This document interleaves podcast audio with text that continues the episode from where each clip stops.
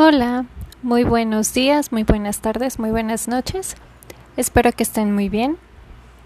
El día de hoy voy a platicarles otros libros que deseo leer, pero se consideran clásicos, entre los clásicos, gracias a la gente que los ha leído, gracias a las críticas, a los críticos, gracias a las circunstancias, el tiempo que ha hecho que estos libros permanezcan en la memoria de muchas personas y se vaya pasando de boca en boca, de generación en generación, y que no se pierdan estas, estas lecturas que mucha gente me ha dicho que son grandiosas.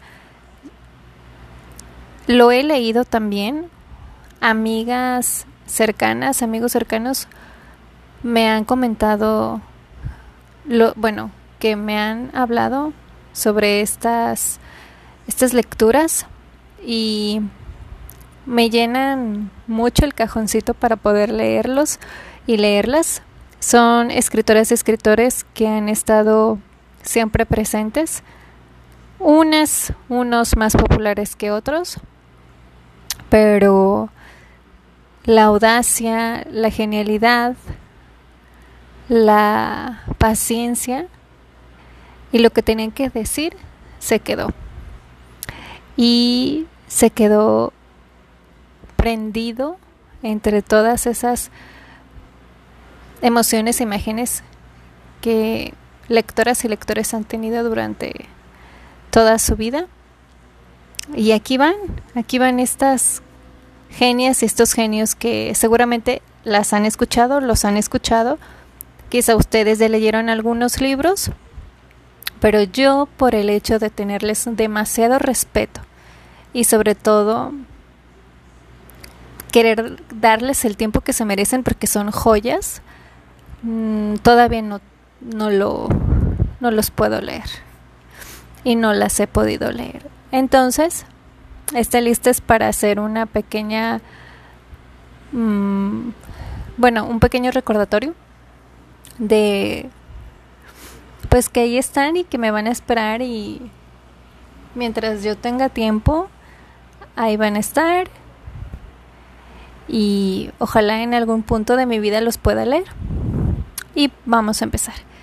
Esta lista es muy cortita porque, bueno, es una lista un poquito grande, pero la he dividido.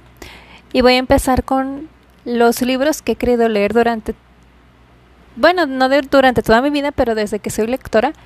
Sin embargo, mi respeto, algo de miedo, la falta de tiempo y sobre todo el miedo a no entenderle me, me paraliza. Cuando yo escuché de este escritor, no sabía por dónde empezar. ¿Por qué? Porque tiene tanta tanto género en su, en su obra. Tiene novela, tiene ensayos, tiene artículos, era periodista, tiene cuentos y en especial tiene crónicas, entonces estaba muy sorprendida, no sabía por dónde pensar. Empecé con una novela cortita, se llama La hojarasca, y sí, efectivamente es Gabriel García Márquez.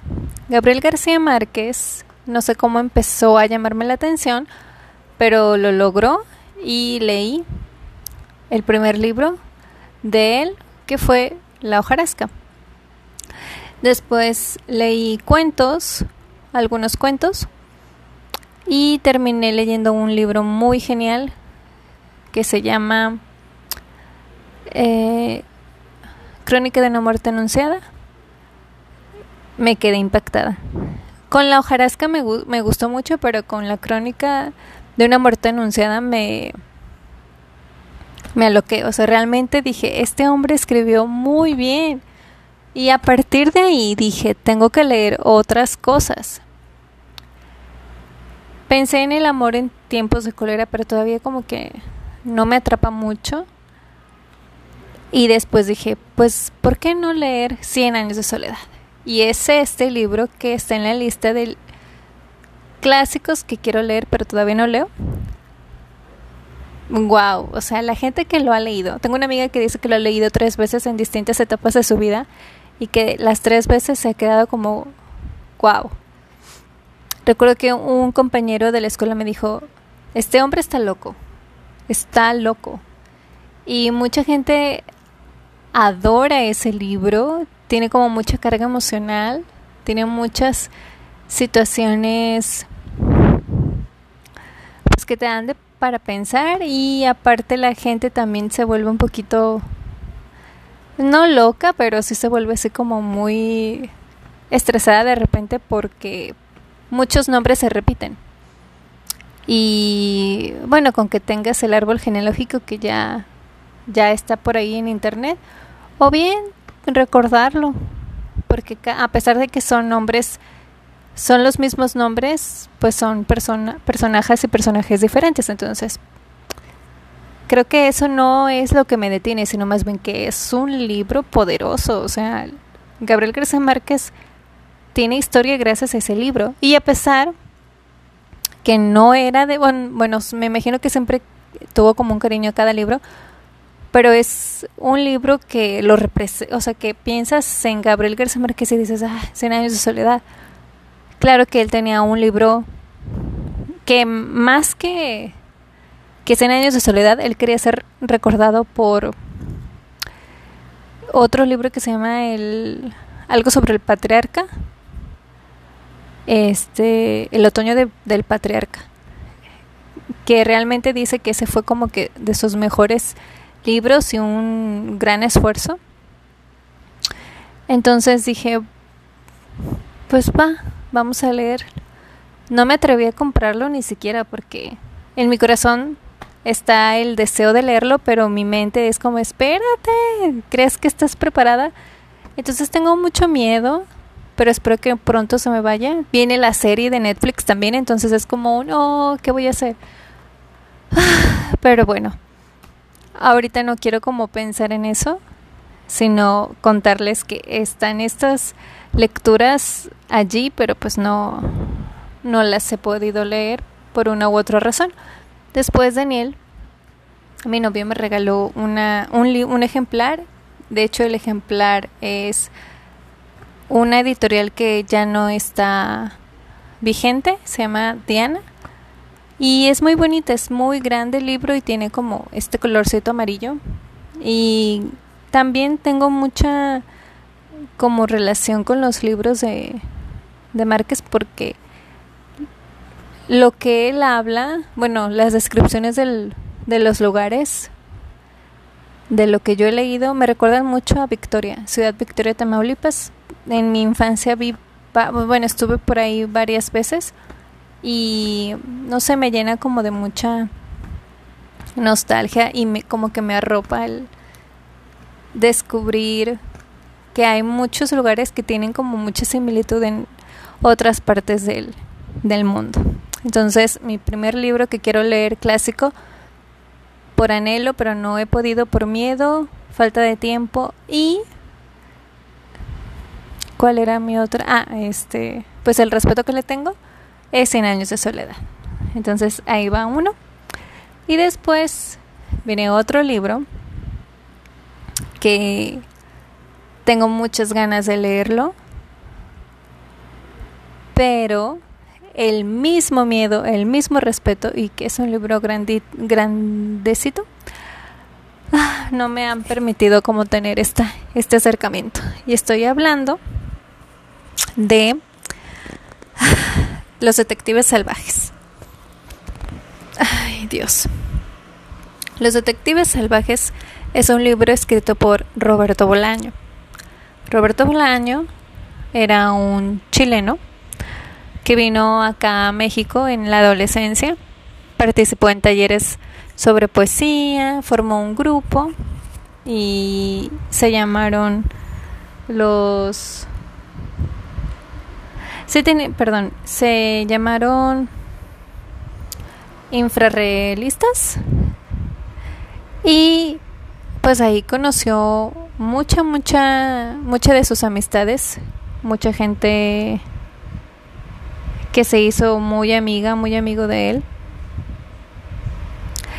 Y se enamoró, se enamoró por completo de México por las historias también que, cargaba y todo lo que vivió acá. Eh, disculpen, es el infrarreal, se llaman infrarrealistas.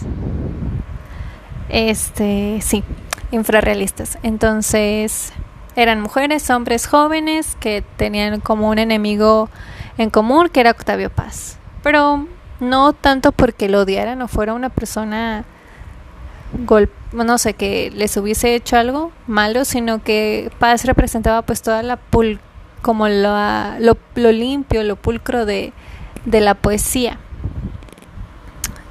Hay que confesar también que Bolaño amaba la poesía y escribió poesía, pero no fue una poesía con ese alcance como la de Octavio Paz, por ejemplo, si nos ponemos a comparar. Sin embargo, pues ese era su anhelo y no lo consiguió, pero tiene libros muy geniales. Yo solo he leído dos cortas, son novelas cortas, se llama, la primera que leí se llama Una novelita Lumpen y la otra fue Amuleto, que de hecho mi primer episodio de este podcast lo estrené platicándoles de Amuleto. Entonces, acá en los detectives salvajes, pues es una parte, habla sobre una, parte una buena parte del libro acá en México, luego se va a otros lugares, están buscando a una poeta y tiene mucho simbolismo, tiene mucha juventud, tiene mucha genialidad y grandeza. Pero pues no he podido acercarme por el miedo que les comento. O sea, es un libro cortito, pero no sé, o, sea, yo lo veo y es como, no manches, es demasiado. Y no es tanto el tamaño, sino más bien lo que representa, ¿no? Bolaño, Bolaño es genial. Ah, en lo particular, tengo muchas ganas como de explorarlo más. Mi amiga Rosa lo ama, es uno de sus escritores favoritos y no sé, creo que también está muy cercano a, a jóvenes, adultas, adultos. Y sin embargo yo no he dado ese paso. Pero pues espero pronto hacerlo. Y pues moverle por ahí. Porque sí es algo que, que quiero leer. Pero pues no he podido. Entonces, ese es el segundo libro sobre eh, Roberto Bolaño, Los Detectives Salvajes. Pienso y pienso como que en esta lista y es como, ay, espero que algún día suceda. Pero bien. El tercer libro, que ya en esta subdivisión que hice es el último, es una escritora amada por la crítica, rescatada entre las chicas jóvenes y ahorita muy sonada en internet. Es Elena Garro y el libro que quiero leer es Los recuerdos del porvenir. Muchas chicas booktubers que yo veo lo han recomendado, lo han leído, lo han releído. Fascinadísimas con Elena Garro, con esa obra. Y es una de las obras que eh, me contaba mi amiga Rosa que es también una pues como una joya entre la gente intelectual hay muchos talleres, hay muchos diplomados, incluso he visto hasta conferencias sobre ese libro, que es una belleza, genialidad, esplendor gigante y me gustaría leerlo por lo por lo que de lo que trata, por todo lo que tiene y aparte juega con el tiempo. Yo he leído cuentos de ella y son magníficos, o sea, es una genia esta chica. Bueno, e, Elena es genial. Y al querer leer este, esta novela, pues también me, me da miedito porque, wow, es Elena Garro y aparte porque el tiempo pues juega un papel importante y quiero como esa concentración total.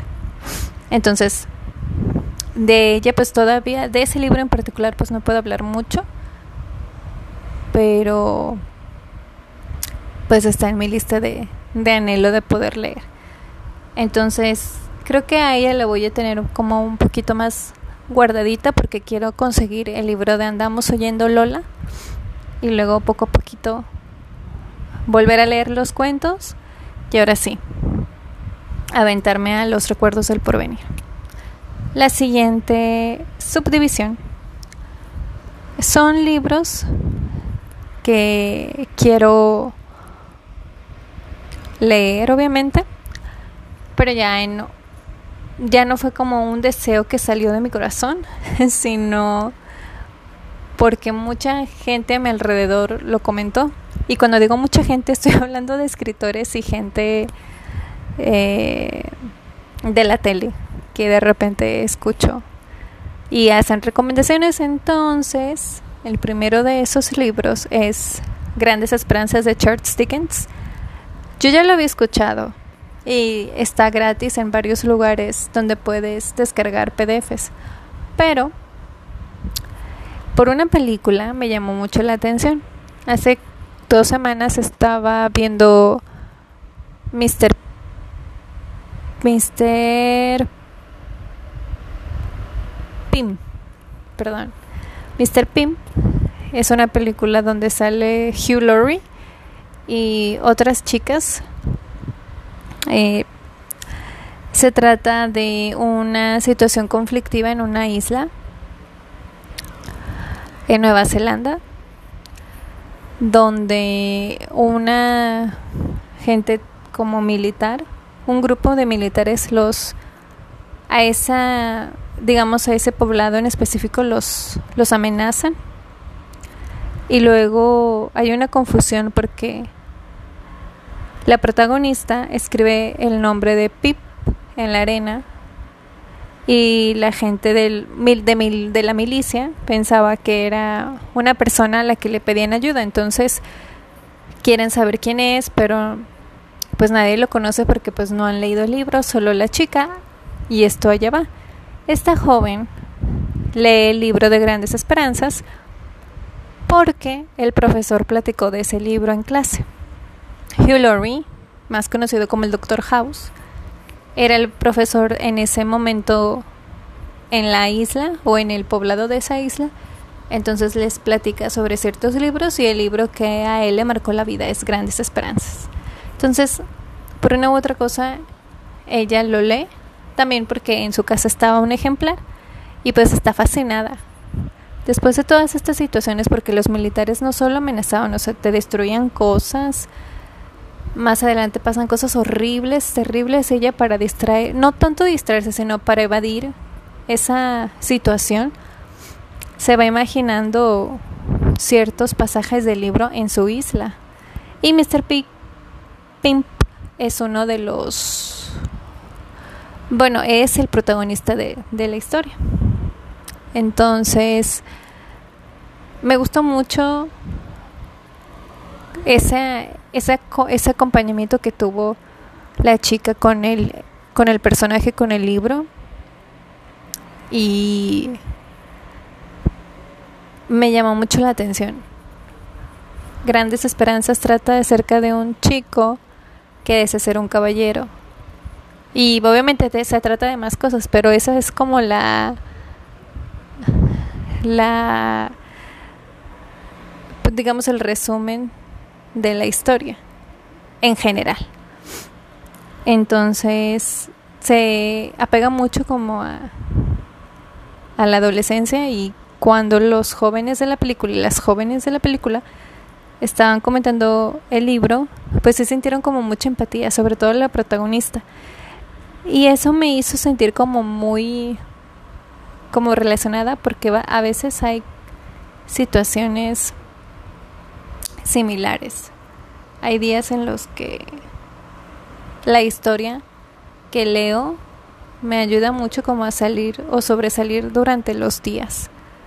Porque ya si de, ya de por sí la vida es muy como muy difícil. La compañía de un libro como que te da esa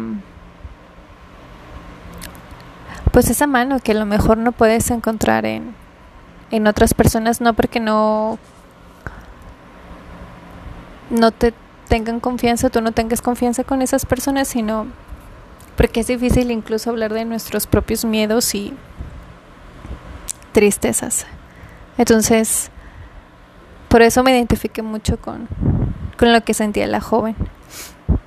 Entonces, por ello, quiero leer Grandes Esperanzas. Y después, porque Toño Malpica, otro escritor, comentó que es el libro como de cabecera que tiene. Entonces, me emocioné muchísimo. Y la, justo lo escucho la semana que veo esa película, más bien que vi esa película. Y también mi amiga Rosa me comentó que es un gran libro, entonces fue como, ok, ya es importantísimo leer Grandes Esperanzas. Y es muy probable que de toda esta lista que salga sea el primero que vaya a leer. Entonces, Grandes Esperanzas de Charles Dickens es el libro que deseo leer porque mucha gente lo recomendó. Y el siguiente me lo recomendó mi amiga Rosa. Es El laberinto de la soledad de Octavio Paz. Libro muy con muchas con mucha charla, podría decirse, de lo que es México. Y también es uno de los libros que que alzó a, Paz. he escuchado que es como muy importante leerlo, aparte de que Rosa me lo, me lo recomendó y porque eso también ayudó, ese libro también fue reconocido cuando ganó el premio Nobel de literatura, entonces me, me parece que sí, que también es parte de algo que tengo que leer. Entonces, El laberinto de la soledad, como no he leído mucho de de paz, más que algunas poesías muy cortas y no tengo mucho que decir, pero sé que tengo que leerlo porque me lo ha recomendado pues Rosa, quien por cierto es una gran lectora y pues por el hecho de que es parte como de de un libro que tal vez necesites leer en cuestión más por raíz, por raíces, porque habla de, del país en sí. Y bueno, esos son eh, los dos libros que quiero leer por porque la gente me lo ha recomendado, la crítica y alguna referencia en películas o en otros lados. Ahora bien, voy a decir libros que me interesa leer porque otras personas lo han leído y como que me llama la atención, pero esas personas no me lo han recomendado o no me los han recomendado. Empiezo con Jane Austen. La verdad es que Jane Austen todavía no sé por qué no pude leerla cuando quise leer em, Orgullo y Prejuicio me parece un poquito, un poquito como tedioso. Me gustó mucho el principio. Tal vez dije, bueno, a lo mejor es la edición, la o sea, la editorial. A lo mejor si lo leo en inglés o cosas así. Vi la película, la cual yo sé que a lo mejor me van a odiar si alguien no me conoce y escucha esto, perdónenme. Pues tampoco me gustó. O sea, sí me gustó, pero no me gustó. A lo mejor la vuelvo a ver, a ver otra vez. Pero prefiero leer el libro. Y bueno, ¿cómo llegó Jane Austen a querer? Bueno, ¿cómo quiero leer a Jane Austen si nadie me la ha recomendado? Pues tengo una prima, Carito, que no sé si ya leyó ese libro, pero, y, pero sé que leyó, que vio, perdón, la, la película. Pero un día le regalé un libro de Jane Austen porque dijo que pues como que le gustaban las obras de Jane Austen y pues bueno, va. Entonces, creo que fue el del Mansfield Park, si no mal recuerdo. Y dije, mira, pues a lo mejor un día la leo. Luego, hablando con una una amiga me comentó que ella ha leído toda la obra de Jane Austen y dije, ah, qué chido. Entonces, eh, sí, dije, pues va, si a ella le agradó, a lo mejor, pues sí estaría padre revisarla. Y pues, bueno, ahí está el por qué quiero leer a Jane Austen. Pues sí son personas, sobre todo Carito, pues es más cercana, es, es mi prima y no sé, dije, pues va, va, va, vamos a, a leerla. Y el siguiente libro, bueno, Jane Austen, pues cualquier libro, pero quisiera empezar con Orgullo y Prejuicio. Y el siguiente libro, porque también Carito lo leyó y porque un primo vi que lo compró, quién sabe si ya lo leyó. Pero es Cumbres Borrascosas de Emily Brunt. Y pues ojalá, ojalá lo pueda leer también. Eh, también como que es que pensar en los vestidos largos de antes como que me da mucha flojera, no sé por qué. O sea, pensar que cargaban mi mm, como tela creo que muy pesada y a lo mejor no tan cómoda, no sé. Como que me da flojera y pensar que está inmiscuido en, en esos libros como que me pesa leerlos. Pero prometo que, que lo leeré. Emily Brunt tiene también otras hermanas que escribían y también a ellas las quiero leer pero pues no porque alguien me lo me las haya recomendado o me hayan dicho que la leyeron sino porque sonaría suena bien o sea el hecho de de pues de aventurarme a a la lectura a esas lecturas. Y hasta ahora esa es la lista. Pensé que iba a estar más larga, pero son libros que, que hasta ahorita quiero leer y no he podido leer y que son considerados clásicos. Ahora bien, está Don Quijote de la Mancha, pero yo deseo leer a Don, a Don Quijote. Lo quiero leer cuando tengo una mecedora. Ahorita no tengo una mecedora. Y cuando tengo una mecedora quiero leer Don Quijote de la Mancha. Bueno, eh, a lo mejor si tengo la mecedora van a pasar algunos meses, quizá años para leerlo, pero ya tendría como más cercano el tiempo a leer a, a Don Quijote porque pues ya tengo mi mecedora. Y Sí, hasta ahorita yo creo que es un libro que, bueno, Shakespeare, las obras de Shakespeare también estarían padres leerlas, pero en su idioma original. O sea, siento que se que estaría muy muy muy bueno leerlo en el inglés. Y solo la poesía. Y a lo mejor Hamlet Ay, qué triste, no me gusta Shakespeare. Bueno, no, es que no me gusta, es que me gustó mucho la poesía. Yo escuché un un episodio del canal de YouTube de Raquel y Alberto, escritora y escritor mexicano, que leyeron la poesía de, de Shakespeare y me encantó. Me encantó y pues en algún punto le voy a dar oportunidad a las obras de teatro y también a las novelas, pero igual, no sé, como que siento que hay un peso de que, ay, no manches, no le vas a entender.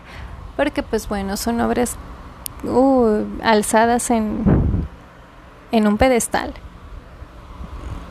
Pero voy a tratar. Y pues yo espero que pronto pueda leerlas y si no, pues en el debido tiempo no tengo prisa. Y pues esta es mi lista. Espero que ustedes también puedan hacer la suya. Reflexionarla, verla.